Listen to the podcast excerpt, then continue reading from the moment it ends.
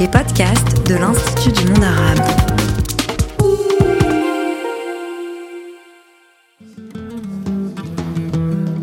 Chaque mois, l'Institut du monde arabe vous propose une exploration de la philosophie arabe. Un podcast conçu par Jean-Baptiste Brenet, professeur de philosophie arabe à l'Université Paris 1 Panthéon-Sorbonne. Aujourd'hui, avec Jean-Baptiste Brenet, peut-on vivre et penser seul?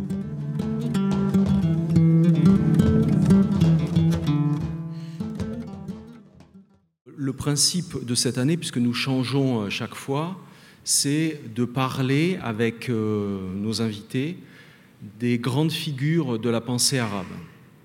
Pensée arabe au sens assez large, parce que, évidemment, je ne prends pas arabe au sens ethnique du terme, mais au sens linguistique. Donc, c'est la pensée arabe classique, c'est-à-dire qui s'est écrite en arabe à ce qu'on appelle l'âge classique et, du point de vue de l'Europe, euh, l'âge médiéval. Et ce soir, j'ouvre le bal et euh, je vais vous parler d'un auteur qui n'est pas euh, le plus connu peut-être, mais qui est une figure majeure de la pensée arabe à mes yeux. Cet auteur s'appelle Ibn Tufayl. Ibn Tufayl, c'est, euh, on l'appelle parfois Abu Basser, parce qu'il s'appelait Abu Bakr. On l'appelle parfois Abu Basser dans le monde latin. Ibn Tufayl, c'est un penseur andalou et je vais d'abord vous donner quelques indications sur sa vie et sur son œuvre avant de poser la question qui m'intéresse en particulier ce soir. Donc c'est un homme du, XIIe siècle de l'ère commune. On ne sait pas exactement quand il est né, probablement dans le premier quart de ce XIIe siècle. En revanche, on sait où il est né. C'était à Guadix, euh, qui est une petite ville qui existe encore évidemment, à peu près à 80 km au nord-est de Grenade. Et euh, on sait bien quand il est mort, c'était en 1185, je vous en redirai un mot. C'est un Andalou donc, et j'utilise cet adjectif parce que c'est ainsi qu'il se qualifie lui-même, et c'est ainsi qu'à l'époque, pour les habitants du lieu, euh, on, se, nomme, on se désigne comme andalou, mais, et c'est assez singulier pour le signaler, il se dit arabe aussi. Et là, pour le coup, ethniquement arabe, c'est-à-dire qu'il fait remonter sa famille à la péninsule arabique, ce qui n'est pas euh, si fréquent.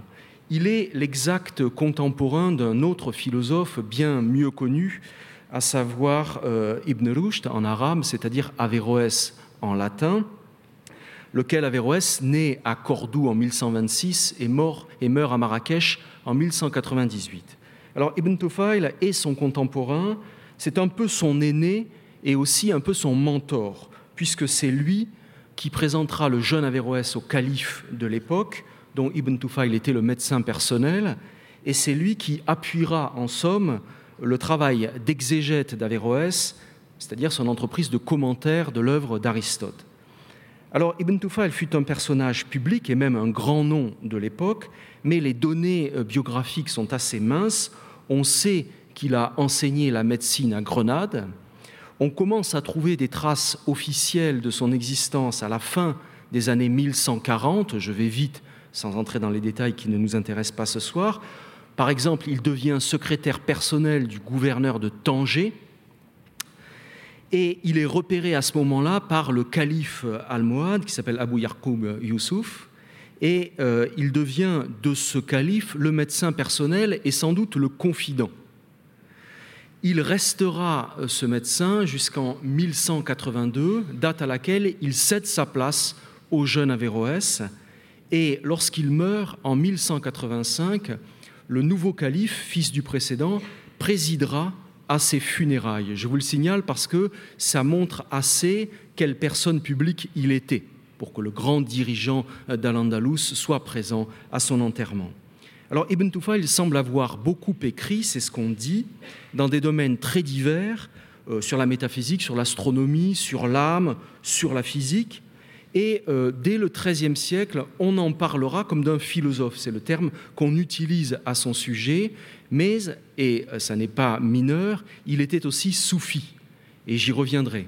Et c'est quelque chose qu'on a longtemps ignoré en vérité. Hein. son, soufisme, on l'a découvert il y a seulement, si je puis dire, une trentaine d'années. Alors il aurait beaucoup écrit, mais euh, l'histoire fait que un seul texte, en vérité, nous est resté de lui, outre deux poèmes, un poème guerrier et un poème médical. Et ce texte qui nous reste, c'est un conte que sans doute nombreux parmi vous connaissent, un conte philosophique auquel on donne souvent comme titre le nom de son personnage principal, c'est-à-dire en arabe Haibnu Yaqdan, qui veut dire vivant fils d'éveillé, ou vivant fils de vigilant, ou vivant fils du veilleur. Vous pouvez euh, traduire à peu près comme il vous plaît. Alors, euh, ce, texte-là, avec ce titre, on lui accole parfois un autre sous-titre alléchant qui est Les secrets de euh, la sagesse orientale. Ce livre est d'une importance philosophique considérable par sa densité, euh, parce qu'il dit, parce qu'il révèle de la pensée andalouse de l'époque, ce qu'il dit de la variété de cette pensée et de ses tensions aussi. Il l'est aussi important par son destin dans l'histoire, un destin assez inouï. Dans l'état actuel de nos connaissances qui évolue, l'œuvre d'Ibn Tufail, pour différentes raisons, ne semble pas avoir eu un écho très fort et durable dans le monde arabe de son époque. Il y en a, il y a des traces et ça n'est pas mineur, mais je, passe sur cela pour notre soirée. En revanche, lorsqu'il sera traduit en hébreu, puis en latin, au moins à deux reprises, le texte va connaître un succès impressionnant. Et lorsque le livre reparaît dans la seconde moitié du XVIIe siècle, après une assez longue éclipse, vous le voyez, on édite le texte arabe pour la première fois en 1671, avec en vis-à-vis sa traduction latine. Lorsque donc paraît cette édition Princeps, si vous voulez, eh bien, le texte d'Ibn Tufail deviendra sur des décennies ce qu'on peut bien appeler un best-seller de l'Europe des lettres. Il sera traduit tout de suite en néerlandais, en allemand, plusieurs fois en anglais, tantôt à partir du latin, tantôt à partir de l'arabe. Un best-seller que toute la littérature et toute la philosophie de l'époque, et quelle époque, XVIIe siècle, XVIIIe siècle, connaîtront et utiliseront plus ou moins explicitement, tantôt pour le reprendre, tantôt pour le contester. Je parle pour la philosophie de grands noms. Je parle de Spinoza, de Locke, de Leibniz, de Rousseau, de Voltaire, de Mendelssohn, de Schelling, etc. Et pour la littérature, son influence ne sera pas moindre. D'une manière ou d'une autre, le conte euh, d'Ibn Tufail fera naître ou viendra alimenter toutes les Robinsonades qui fleurissent à partir du XVIIIe siècle. Je vous rappelle que le Robinson Crusoe de Daniel Defoe paraît pour la première fois en 1719, et même si Defoe ne reconnaît, n'a jamais reconnu explicitement sa dette, il est très évident que son texte hérite du conte d'Ibn Tufail. Alors je vais donc vous parler de ce texte ce soir qui concentre un peu toute la philosophie entre guillemets de l'auteur. Je mets philosophie entre guillemets parce que c'est une philosophie suffisante, c'est-à-dire imprégnée, portée par le soufisme. Et pour m'y intéresser, je vais donc poser la question de la solitude. Mais je résume d'abord la trame du conte pour planter un petit peu le décor et pour vous donner des repères. Je vais très vite, évidemment. C'est l'histoire d'un homme qui grandit seul sur une île déserte. Il s'appelle donc Haibnu Yakdan, vivant fils d'éveillé. Il n'a pas de parents. Il serait né par génération spontanée d'un peu d'argile en coction, selon l'une des versions du texte, et c'est la version qu'il faut retenir, celle philosophique que préfère l'auteur. Il n'a pas de parents donc, mais pas seulement. Il n'a pas de congénères autour de lui, puis il n'a pas de livre, il n'a pas de mots, il est sans langue, à part la langue des bêtes qui l'entoure et qu'il rencontre, il n'a pas de religion et il ne connaît pas de loi. Alors comment grandit-il? Eh bien, il est élevé par une gazelle au milieu, au milieu des autres animaux, mais il est doté d'un naturel exceptionnel et grâce à cela, progressivement, il découvre ce qu'est le monde et parvient au, terme d'un long parcours à la contemplation de son agent, Dieu, qui lui livre la clé de tout. Mais voilà qu'à 49 ans, à peu près, alors qu'il semble avoir tout vu, tout compris, qu'il est parfait, un événement survient. Un autre homme, venu d'une terre voisine, débarque sur son île. Ce dernier, cet homme, est un religieux, plus exactement il est musulman, même si ça n'est pas dit explicitement, c'est évident, un religieux venu chercher dans la retraite et dans la solitude le sens profond de sa révélation. Les deux hommes se rencontrent, vivant, notre personnage principal apprend à parler, échange, et il comprend que cette loi, la religion de l'homme qu'il a rencontré, l'islam, n'est qu'une version voilée de la vérité, une version métaphorique de la vérité que lui a pu saisir sous sa forme pure. Et il désigne, il, décide à ce moment-là de gagner l'île d'où est venu Absal, c'est le nom de ce compagnon, pour en instruire ses habitants dont le sort l'émeut, puisque à ses yeux, les images de la religion constituent une forme inférieure de manifestation de la vérité. Vérité, mais sous sa forme inférieure. L'entreprise pourtant va échouer, et cela sévèrement, dans une forme de désillusion, de désenchantement, dans un sentiment d'impuissance brutale. Les gens se ferment à ces explications philosophiques et le rejettent. Alors, conscient de son incapacité, vivant fils d'éveillé se rétracte. Que fait-il? Il prône, pour les gens à qui il s'adresse, le respect strict de la loi, le respect strict de la religion, et il s'en va. Il repart avec Absal, son compagnon, il retourne sur son île pour y retrouver la certitude de la vérité absolue. Fin de l'histoire. Dans cette sorte de fable, très technique en vérité, c'est donc la question de la, de la solitude que je retiens ce soir pour en dire quelque chose d'un peu philosophique. J'ai proposé cette question, peut-on vivre et penser seul? Si nous nous la posions, nous, cette question, l'affaire serait vite réglée, je crois. On peut certes fantasmer une sorte de solitude dans sa vie, dans sa pensée, dans sa manière, disons, de réfléchir, d'user de l'intelligence, et peut-être d'ailleurs qu'il faut la défendre, cette solitude. Peut-être qu'il faut l'entretenir, la sauver, la préserver, la chérir, si cela signifie non pas la coupure absolue, désespérante, le vide total, mais tout simplement une certaine indépendance, un affranchissement. Après tout, c'est tout bonnement ce que requiert la fin de l'enfance. Ou encore, si cela signifie, et je songe cette fois à la pensée en particulier, une forme de retrait, de dégagement du souci, de l'urgence, de l'accaparement des choses, une forme de distance, de suspens et aussi de recueillement.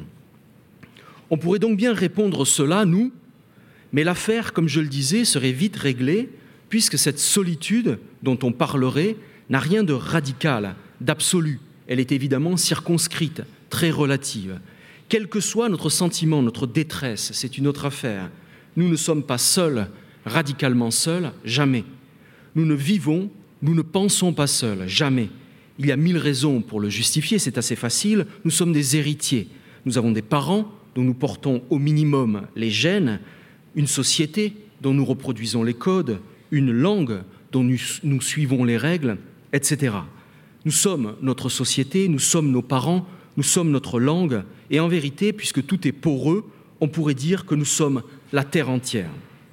Mais avec Ibn Tufail, précisément, c'est autre chose, parce que lui écrit un conte où il s'autorise tout et que son souci théorique, mais aussi spirituel, sans aucun doute, c'est justement de poser, de repenser cette question de la solitude humaine, mais dans sa radicalité, sous sa forme la plus absolue, la plus pure, c'est-à-dire contre l'évidence, contre notre évidence, contre le donné de nos vies sociales et de nos êtres relationnels.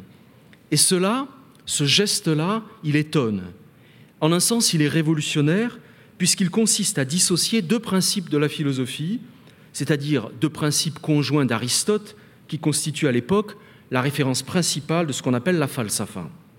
À savoir, d'une part, l'idée que l'homme soit un animal rationnel, c'est-à-dire un animal doué de raison, d'intellect, et d'autre part, l'idée que cet homme soit aussi un animal politique, et qu'il n'ait d'horizon donc il n'a d'autre horizon donc que celui de la vie commune dans la famille, dans la cité, dans la nation.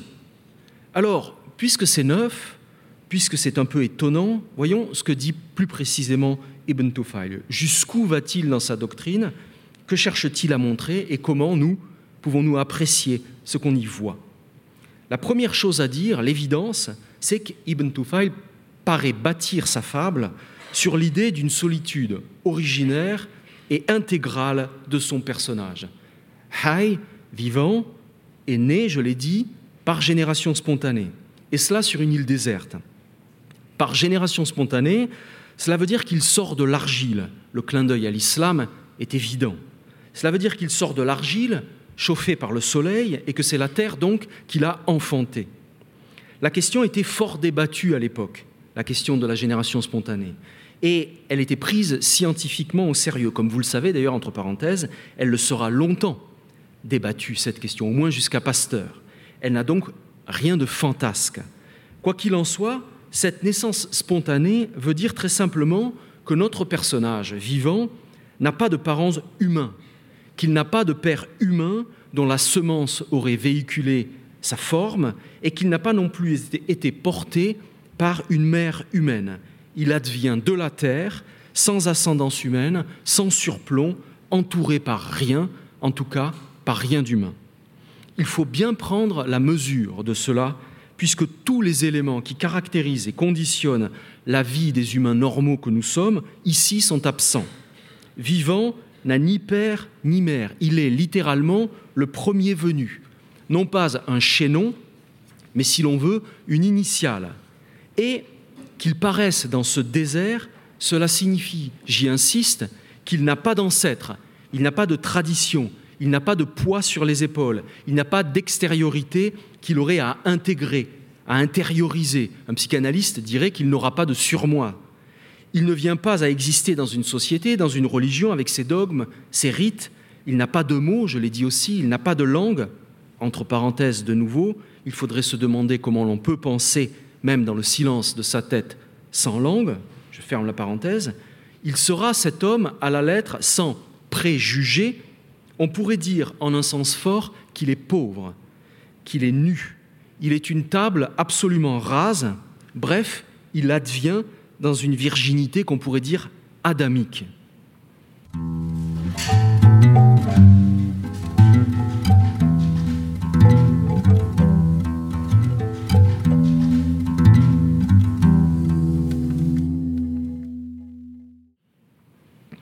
Ibn Tufail a plusieurs raisons d'introduire un tel personnage, d'en faire le cœur de sa fiction.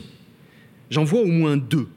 La première, que je me contente d'évoquer, c'est que si la possibilité d'un déluge total n'est pas, ou d'une catastrophe, si vous voulez, n'est pas à exclure, et elle ne l'est pas pour les philosophes de l'époque, et qu'il faut même penser que l'humanité, à intervalles réguliers, sera totalement détruite, il faut toutefois concevoir la possibilité de son retour, de la relève de l'humanité, de sa renaissance. Et vivant, ce personnage sorti de rien, de la terre, et qui va tout reprendre de lui seul, est en quelque sorte la réponse à cette catastrophe. La seconde raison, c'est qu'Ibn Tufail, dans sa fable, veut essayer de montrer, on pourrait dire tout simplement, de quoi l'humain, certes s'il est doué, et il insiste sur ce point, de quoi l'humain est capable, c'est-à-dire d'établir jusqu'où, par les seules forces de sa nature, quand on part de sa pure puissance, quand il s'appuie sur lui seul, dépouillé, sans bagage, sans legs, sans faveur, jusqu'où donc il peut aller, quel est le degré, le rang de connaissance et de félicité qu'il peut atteindre? High, vivant, c'est en quelque sorte le self-made man dont il s'agit de décrire et d'évaluer le progrès, comme pour répondre à cette question, je le disais, toute bête mais cruciale, de savoir ce que l'humain, rien qu'humain, peut. Ibn Tufail va donc insister sur la longue phase d'apprentissage, d'éveil, si l'on veut, de son personnage, où on le voit s'étonner, découvrir, inventer, tâtonner, expérimenter, où se manifeste et se déploie son ingéniosité. Ibn Tufail insiste sur le questionnement de cet homme, sur la dynamique de son enquête, faussement désordonnée d'ailleurs, faussement anarchique, puisqu'elle le porte à comprendre de mieux en mieux la nature, à saisir à la fois la multiplicité du, réel, sa variété presque infinie, et son arrangement aussi, son ordre, ce qui le conduit à saisir son unité profonde et supérieure. Donc, Ibn Tufail forge l'idée de cet homme vierge, sans antécédent, pour montrer d'abord, en dehors de tout parasitage ou de toute assistance, la pure capacité d'actualisation, de connaissance, d'élévation de l'intelligence humaine. Et on comprend que euh, la fiction ait fasciné l'Europe moderne à partir du XVIIe siècle, puisque cela correspondait à des interrogations dans des directions parfois opposées qui obsédaient cette période. Je pense par exemple à la querelle que vous connaissez entre l'inéisme et l'empirisme. On fera de vivant fils d'éveillé le champion de l'empirisme, la preuve que l'esprit est d'abord une tabula rasa, une table rase, qui tire progressivement de son expérience concrète des choses par abstraction les idées et la connexion des idées qui feront sa connaissance. Ce n'est pas pour rien que Edward Pocock, l'anglais qui éditera le texte arabe et le traduira en latin en 1671, lui donne ce titre accrocheur, séduisant, qu'on utilise encore aujourd'hui parfois, philosophus autodidactus en latin, c'est-à-dire le philosophe autodidacte. Vivant fils d'éveillé, c'est le philosophe sans maître, sans instructeur, celui qui tire de son rapport direct à la nature, pas à pas, tout ce qu'il vient à connaître. On discutera beaucoup de ce texte aussi un peu plus tard, quand il sera question des enfants sauvages, et que sera posée la question de savoir si l'être humain, soustrait à ses congénères, grandit au milieu des animaux, des loups, des ours, peut apprendre à parler et aura su, comme un être social, développer son intelligence La réponse de la science étant non. D'autres encore, toujours à partir de la fin du XVIIe siècle, seront fascinés par ce texte parce qu'ils verront dans ce personnage la preuve de la religion naturelle et de l'idée que l'individu, quand bien même il serait seul, sans guide, sans catéchisme, sans pression, sans culture, rencontrera un être nécessaire, auteur du monde, qu'on nommera Dieu. Et cela, en effet, parce que quand on lit l'histoire de Vivant Fils d'éveillé, on voit que sa connaissance ne s'accroît pas seulement de problèmes scientifiques ou techniques en problèmes scientifiques ou techniques, mais qu'elle le mène jusqu'à la, certitude pardon, qu'existe un agent du monde, un auteur transcendant nécessaire, et cette connaissance s'épanouit même en une contemplation, le terme arabe est mushahada, de cet être premier. Elle s'épanouit, cette connaissance, dans une sorte d'expérience jouissive gustative, ce qu'on appelle dans le soufisme le dhawq, le goût, une expérience suprême de l'être absolu. Vivant fils d'éveillé, c'est quoi? C'est l'histoire d'un homme qui seul, sans rien, du sein même de la nature, parvient jusqu'à faire l'épreuve sublime et totalement accomplissante de l'absolu divin. Alors, peut-on vivre et penser seul? C'est notre question. Eh bien oui, bien sûr, à suivre notre histoire. C'est ce qu'on répondrait dans un premier temps facile avec Ibn Tufail, et la preuve, c'est vivant fils d'éveillé. Si l'on considère son histoire, ce qui ressort, la morale de la fable, si vous voulez, c'est que la communauté sociale, politique, la famille, la cité, le partage de l'humanité, de la langue, de la culture, rien de cela ne serait nécessaire. Et non seulement pour vivre et pour penser, mais pour parfaitement vivre et pour parfaitement penser. Puisque notre homme vivant même s'il lui aura fallu 50 ans, ce qui n'est pas rien, cet homme incarne le sage, l'homme qui parvient à tout comprendre et même plus que cela, à gagner l'éternité heureuse dans une sorte d'expérience terminale de Dieu. Alors, on pourrait penser tenir là quelque chose, oui, sauf que c'est plus compliqué. Non pas seulement parce que notre histoire est un conte, une fiction, et qu'on peut bien rêver ce qu'on veut sans que cela nous renseigne sur le réel, ce qui en vérité ne serait pas une bonne objection parce que derrière la fable, il y a pour Ibn Tufail un véritable idéal de sagesse. Mais enfin, ce n'est pas seulement parce que ce conte n'est qu'un conte que notre première lecture est insatisfaisante. C'est parce que de toute façon, le conte lui-même est plus riche, plus subtil, plus problématique, plus dialectique que ce qu'on lit d'abord. Je veux dire quoi?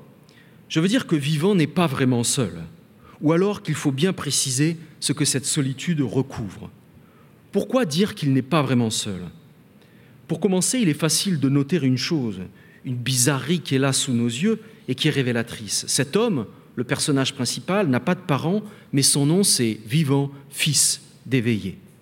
Dans son nom même, autrement dit, figure la filiation, c'est-à-dire l'altérité et la dépendance. Il a un père vivant, un père qui se nomme éveillé. Alors qui est-il ce Père? Ce n'est pas vraiment notre affaire ce soir, mais c'est Dieu, bien sûr, ou disons son équivalent. Vivant n'a pas de parents humains, mais il est le fils d'un acte pur, d'un être nécessaire qui aura comme ensemencé la terre. C'est crucial cela, cette filiation, parce que c'est déjà le signe, contrairement à ce qu'on pouvait croire d'abord, et, qui nous suggérait une idée forte de la solitude, qu'il n'est pas question pour Ibn Tufail de penser l'origine absolue, sans que rien ne précède. Je le redis autrement. La génération spontanée ne dit pas l'éclosion radicale d'un être dans une île sans attache, sans surplomb, sous un ciel vide et muet qui le livrerait à lui-même. Toutes les formes du monde, tous les êtres, pour Ibn Tufail, viennent du dessus, si je puis dire, sont implantés, infusés d'en haut dans la matière. Donc, certes, la génération spontanée fait l'économie du coït, du sexe, des géniteurs humains, mais ce qu'elle montre, cette génération spontanée, et ce que le philosophe cherche à montrer en y faisant appel, c'est que toutes les essences du monde, tout ce qui va constituer les êtres, tout cela, je le redis, vient du dehors et plus exactement par donation d'en haut. Autrement dit, ce que montre la génération spontanée sur cette île, par l'effacement, par le court-circuitage total des médiations, des sexes, des sémences, des ventres, c'est qu'une causalité divine extrinsèque s'exerce constamment qui forme le monde et les êtres. L'île où naît notre personnage manifeste cela au plus haut point puisqu'il n'y a rien d'autre. Elle manifeste l'action transcendante et fondatrice de Dieu dont tout et tout le temps dépend dans son être et dans ses actions. En d'autres termes, très simplement, l'île dont Ibn Tufail nous parle n'est que faussement déserte.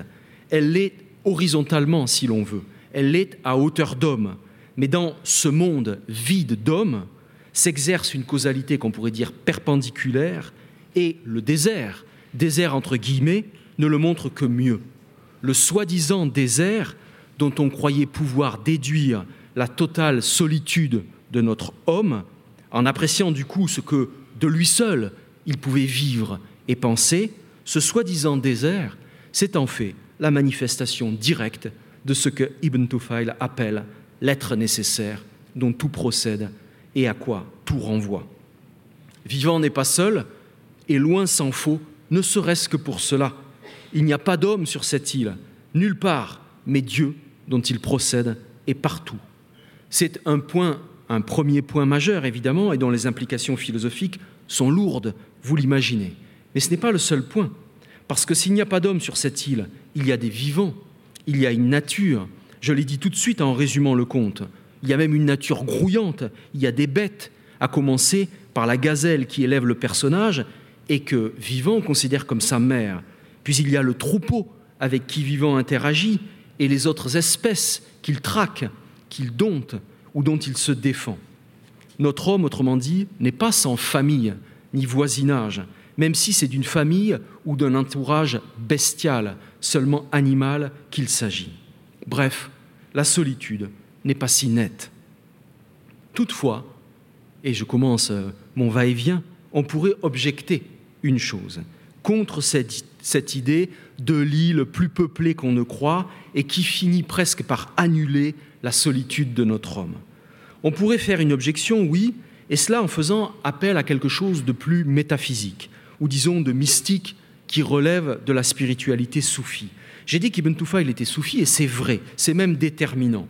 Sa pensée est traversée et en vérité portée par un certain soufisme dont il considère, c'est un trait remarquable de sa doctrine, qu'il doit achever ce soufisme, la spéculation, qu'il doit l'accomplir, la couronner, et non pas qu'il s'y oppose, ou qu'il en est une alternative, du moins chez l'homme aiguisé par la science.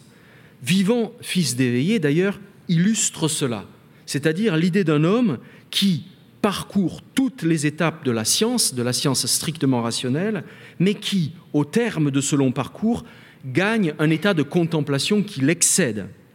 L'acmé, le sommet de la science, autrement dit, est supra-rationnel, en ce sens que c'est une connaissance au-delà de l'intelligence qui la parachève, mais non pas qui la blesse ou qui la contourne.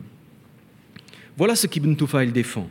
Vivant, c'est ce sage-là qui non seulement connaît Dieu, mais, je le redis, le contemple, le goûte. Et donc, l'on pourrait objecter, en songeant à ce que tout cela requiert, euh, on pourrait objecter qu'il est bien question de solitude malgré tout. Je veux dire par là que le sage, celui qui illustre le cas de vivant, à l'image de ce qui vaut pour de nombreux soufis, c'est l'homme du retrait, l'homme de ce qu'on appelle l'essolement. La solitude, je le disais au début, n'est pas ici une solitude psychique, comme quand on se sent seul, même au milieu des autres, et qu'on en souffre. Ce n'est pas non plus une solitude corporelle, concrète, qui tiendrait au fait qu'on est entouré par rien. Non, c'est plus radical et plus profond que ça. C'est ce qu'on appelle, entre autres, je vais très vite ici, le tajrid ou le tafrid, et qui désigne le nécessaire détachement ascétique du monde. Vivant d'ailleurs, notre personnage, après avoir tant regardé, tant observé, tant expérimenté, se retire dans une grotte, se coupe de tous les sens autant qu'il le peut. Et la grotte, c'est le lieu qui symbolise cet essolement dont je parle. Si vous voulez, c'est l'inverse de Platon. Il faut sortir de la caverne chez Platon, il faut rentrer dans la grotte chez Ibn Tufail. La grotte, c'est le symbole de l'essolement qui consiste pour le sage, en quelque sorte, à mourir au monde, comme on le dit, à faire place nette, à faire place vide pour que Dieu puisse se manifester. Autrement dit, quels que soient les éléments de compagnie qu'on pourra trouver et qui peuplent en quelque sorte le monde de vivants fils d'éveillés, eh bien ce dernier, en tant que sage, en tant qu'il s'ouvre à la contemplation gustative du premier, sera nécessairement esselé. En d'autres termes, plus simple peut-être, il faut qu'il se fasse lui-même désertique. Et même, si je puis dire, qu'il se déserte lui-même. C'est ce qu'on appelle, d'un concept bien connu, le fana, l'extinction, et même dans un redoublement, le fana al-fana, c'est-à-dire l'extinction de l'extinction.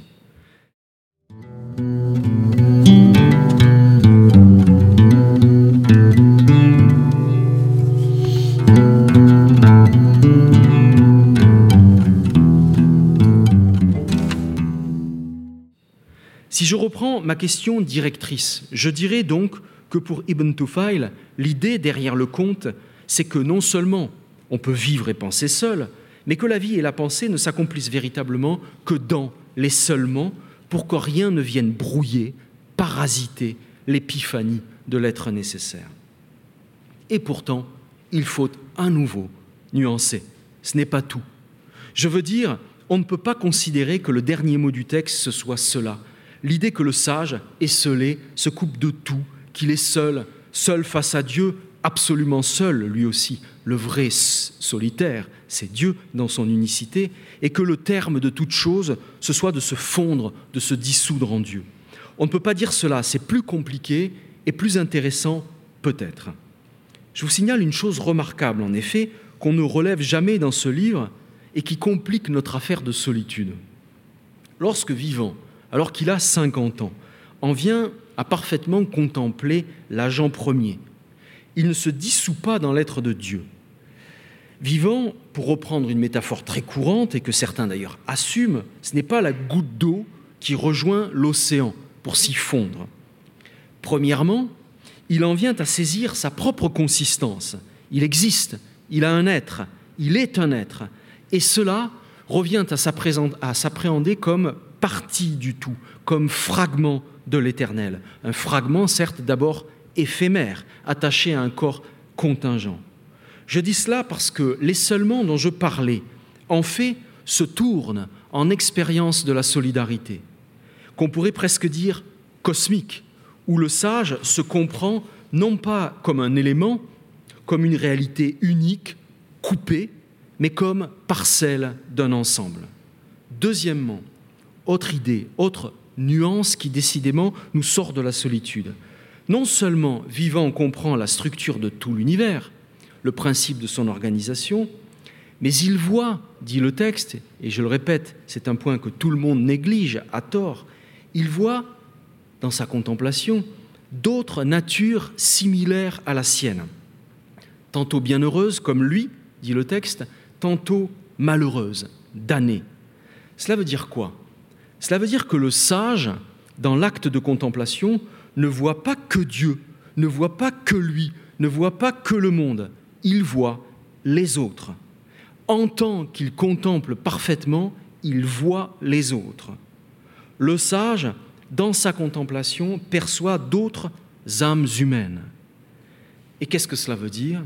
Cela veut dire qu'il n'est plus seul. Il se croyait seul de son espèce, mais il a compris désormais, il a parfaitement vu qu'il n'était qu'un échantillon, un parmi d'autres, et il faudrait avoir cela en tête quand on veut trancher la question de la solitude du sage. Mais je passe au dernier temps du conte, qui nous déplace sur un terrain plus facile, mais pas moins fort. Je rappelle cette fin. Un autre homme est arrivé sur l'île, Absal. C'est un religieux fervent. C'est un musulman venu d'une île voisine. Mais cet homme, il cherche la retraite, il cherche l'isolement, il cherche la tranquillité parce qu'il veut penser sa foi, il veut comprendre à l'écart les symboles de sa foi. Absal, si vous voulez, c'est un théologien qui veut interpréter sa croyance sans le trouble social, sans les perturbations de la vie publique. Les deux, Absal et Vivant, vont se rencontrer. Et elle est remarquable, cette rencontre. Elle est remarquable parce qu'elle dit aussi, parce que, disons, d'elle aussi, de cette rencontre, dépend la réponse à notre question.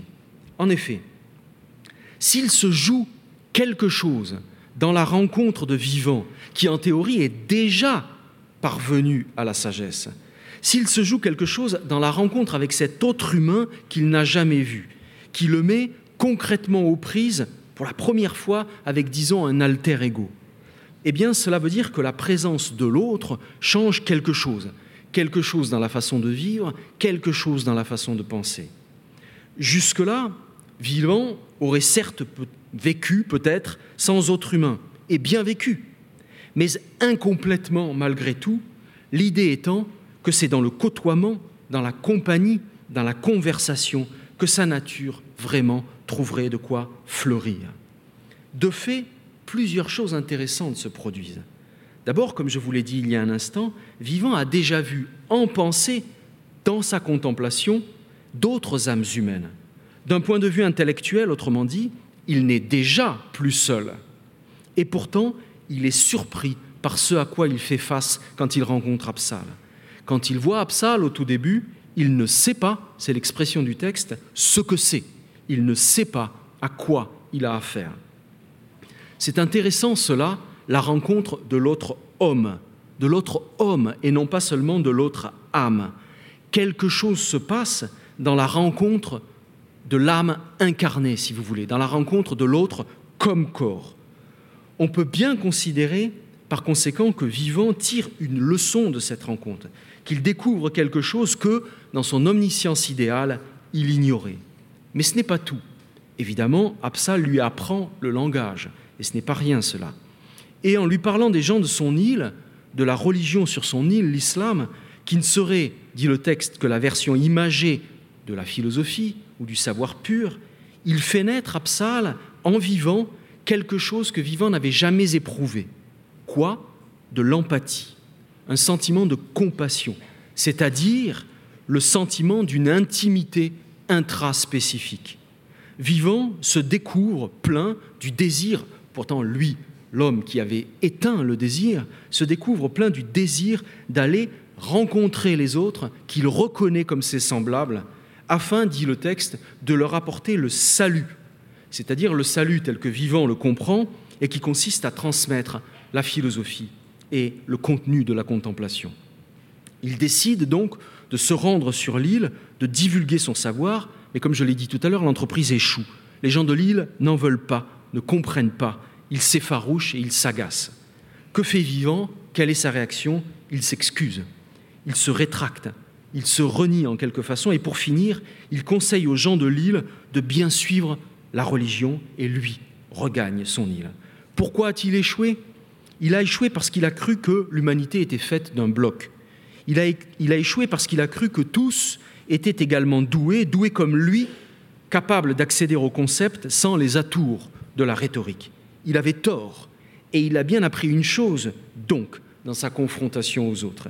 Il a appris c'est d'ailleurs l'une des thèses majeures de l'époque dont nous parlions l'an passé, que tous les hommes ne se valent pas. Vivant, c'est mépris sur la nature des gens de l'île, sur la nature de l'homme qu'il a naïvement supposé conforme à la sienne, comme si tout individu, dans son humanité même, avait un naturel philosophe, et qu'un discours de vérité pure devait lui convenir. Vivant a donc compris désormais, mais sorti un peu violemment de son idéal, sorti du fantasme qu'il se faisait des hommes, il a compris qui peuplait réellement l'île et que son entreprise était vaine, non pas ponctuellement, non pas faute de savoir-faire, faute de circonstances favorables, elle était vaine définitivement. Que fait-il? Il dit adieu, et avec Absal, avec qui il forme une sorte de couple maître-disciple, sans qu'il s'agisse, me semble-t-il, d'une vraie communauté, parce que leurs vies sont plutôt parallèles, avec Absal, il s'en va, il regagne son île. Autrement dit, le sage quitte la scène. La société ne fut pas son premier cadre, ni son milieu, et elle ne sera pas son destin, elle ne sera pas son horizon. C'est tout à fait remarquable cela. Ce dernier temps du drame, d'ailleurs, a intrigué et a nourri des lectures diverses au cours de l'histoire, jusqu'au dépit ou au rejet très violent, puisque le philosophe, après tout, renonce. Il renonce en somme, il se défile, il abdique, il n'entend ni révolutionner, ni réformer, et il abandonne les autres à leur minorité, laquelle paraît une minorité essentielle et donc incorrigible, inéducable. Ce qu'Ibn Tufail expose, de fait, ne correspond à aucune autre thèse de la falsafa de l'époque.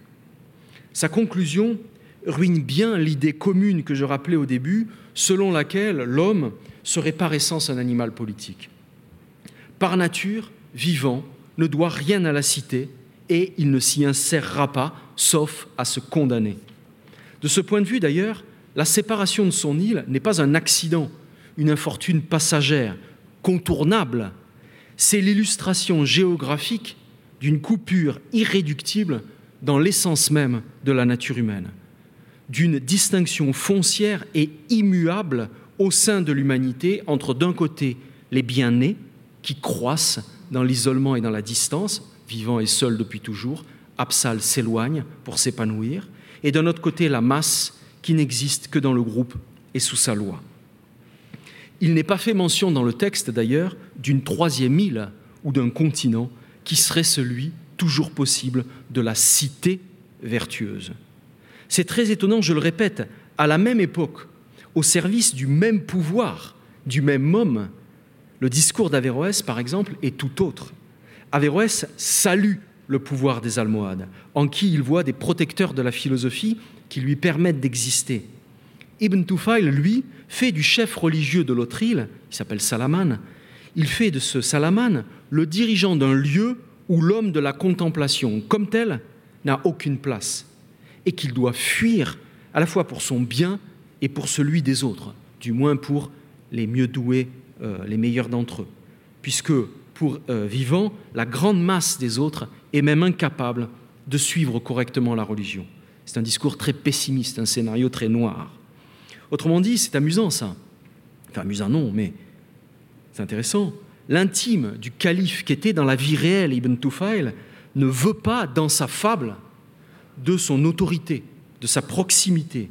Lui qui, disait-on, ne quittait pas le palais, défend l'idéal d'un homme sans communauté, sans régime politique, sans chef, et il abandonne la cité à son désordre massivement bestial et insensé, puisque, je le redis, selon lui, même la religion ne guidera cette île que pour une infime part. On pourrait objecter que cette position était commune, banale dans la pensée arabe. C'est tout à fait inexact. Certes, Ibn Sina, par exemple, Avicenne, dont Ibn Tufail se réclame, avait lui-même rompu avec l'idée que l'être du philosophe requérait pour son achèvement une action politique d'organisation et d'éducation. Pour Ibn Sina, c'est de la loi révélée et donc du prophète que relèvent exclusivement l'éthique et la politique. Mais chez Ibn Tufail, le retrait du sage paraît bien plus radical encore, puisqu'il s'agit de déserter la cité à tout point de vue, au nom de l'impossibilité totale d'y vivre comme savant. Le prophète et sa religion organisent la cité autant que possible, si l'on veut, mais le sage, lui, s'en va. De même, Al-Farabi, Averroès, Ibn Bajjah, eux aussi parlent d'exil, et le terme est très fort, Ijra. Et cela lorsque l'homme vertueux a le malheur de vivre et de pousser dans un contexte qui contrarie son naturel. Averroès, par exemple, écrit dans son commentaire à la République de Platon, je le cite, S'il arrive qu'un vrai philosophe naisse dans une de ces cités, il est dans la position d'un homme qui se trouve parmi des animaux dangereux. Il doit s'isoler et vivre la vie d'un solitaire. Fin de la citation. Euh, euh, euh, Farabi, avant lui, le disait de façon plus systématique encore. Quant à Ibn Bajjah, l'autre andalou contemporain de ces deux autres, Averroès et Ibn Tufail, quant à Ibn Bajjah, il dit la même chose dans son grand livre dont le titre nous intéresse, hein, en arabe, le Tadbir al-Mutawahid, c'est-à-dire le régime du solitaire ou la conduite de l'isolé. C'est un livre qu'on a souvent rapproché de Ibn Yaqdan par le thème de l'isolement. Que dit Ibn Bajjah Il dit ceci que si le philosophe doit naître et grandir dans une cité perverse, disons trivialement dans un monde pourri, comme une mauvaise herbe, comme une herbe folle, eh bien il se peut à ce moment-là que le retrait, voire l'exil, soit une solution pour lui. Oui, mais cela ne vaudra jamais qu'à titre accidentel, c'est l'adjectif qui est important, l'homme restant par nature un animal politique. Ici, c'est tout à fait autre chose. Pour Ibn Tufail, l'homme parfait qui aura tout contemplé n'est pas l'homme de la société, ni celui de la loi. La perfection absolue, sans dépendance à la religion, est dans l'écart et dans la scission Peut-être l'humanité, où qu'elle soit, et quelles que soient les formes de son organisation, trouve-t-elle dans le sage son accomplissement. Mais celui-ci, en tout cas, ne sera ni roi, ni législateur, ni imam. Il ne doit pas être changé par les autres, il n'a rien à en attendre, et il ne changera pas les autres, ce serait un échec.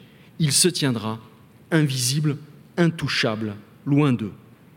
C'est cela la réponse terminale d'Ibn Tufail à notre question. Peut-on vivre et penser seul? Le meilleur le peut, et il le doit s'il veut se sauver et permettre aux non-philosophes, autant qu'ils le peuvent, de se sauver eux-mêmes par la religion. On a un peu envie de résister à cette vision-là, et je terminerai ainsi. On pourrait en discuter, bien sûr. Le texte d'Ibn Tufail, j'ai essayé de l'indiquer un peu en passant, et plein d'autres idées.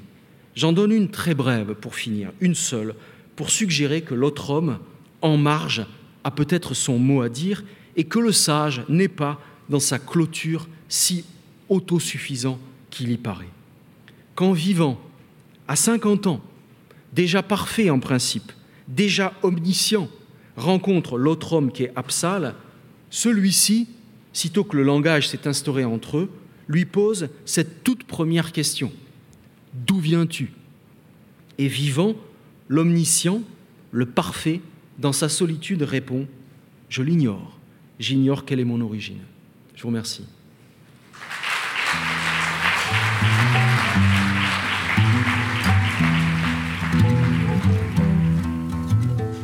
C'était un podcast de l'Institut du monde arabe. Réalisation Making Waves. Retrouvez les podcasts de l'Institut du monde arabe sur toutes les plateformes